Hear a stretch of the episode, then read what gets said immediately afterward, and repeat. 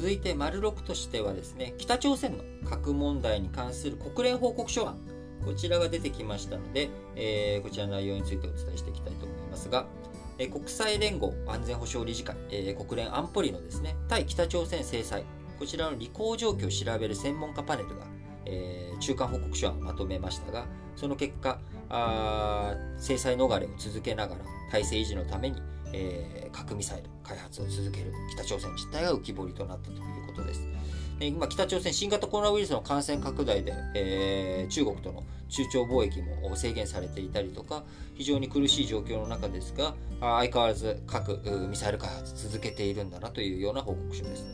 えー、報告書案の中ではですね、北朝鮮が、えー、去年2020年の12月から今年2021年の2月にかけて、えー、北朝鮮北西部ニョンピョンにある核施設を複数回稼働したと言及されております。えこの期間中、この2ヶ月間、3ヶ月間の間のに撮影された、え赤外線画像などから実験用軽水炉外部の工事を完了するなど整備が進む様子が確認されたとされています。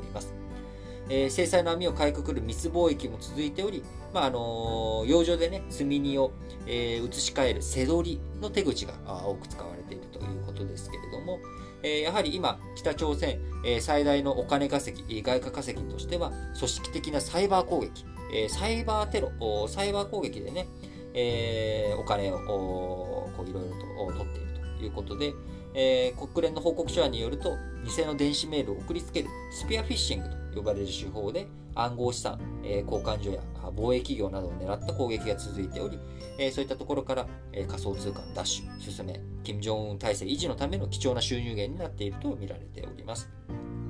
昔ね、北朝鮮の外貨といったら、やっぱりあの覚醒剤とか、あこういったものをやったりする、あるいはあの、ね、各地に、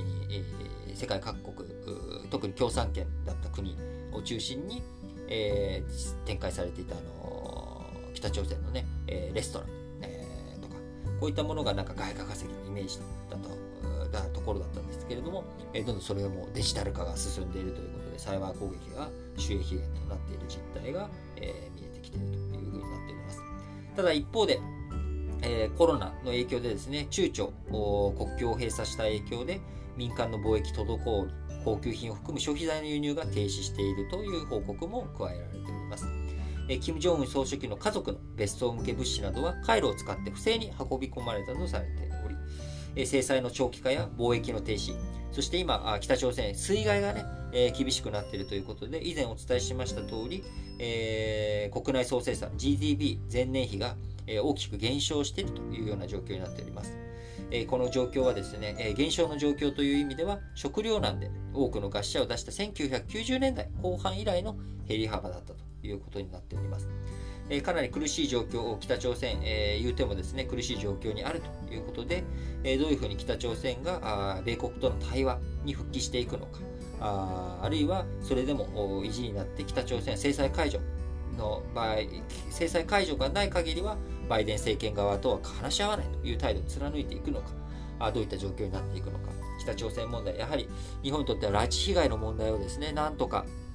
えー、拉致被害者を一人でも多く、えー、取り返していく。え、そのためにも交渉する糸口を見出していく北朝鮮が苦境にある時こそ、え、圧力をより高めつつ実行ある取引を、ね、しっかりとやっていく必要があるのかなと思いますので、え国連の報告書はしっかりと報告書が出てきたタイミングで、え世界の情勢、えアメリカは日本、えどういった行動に出ていくべきなのかしっかりとウォッチしていきたいなと思います。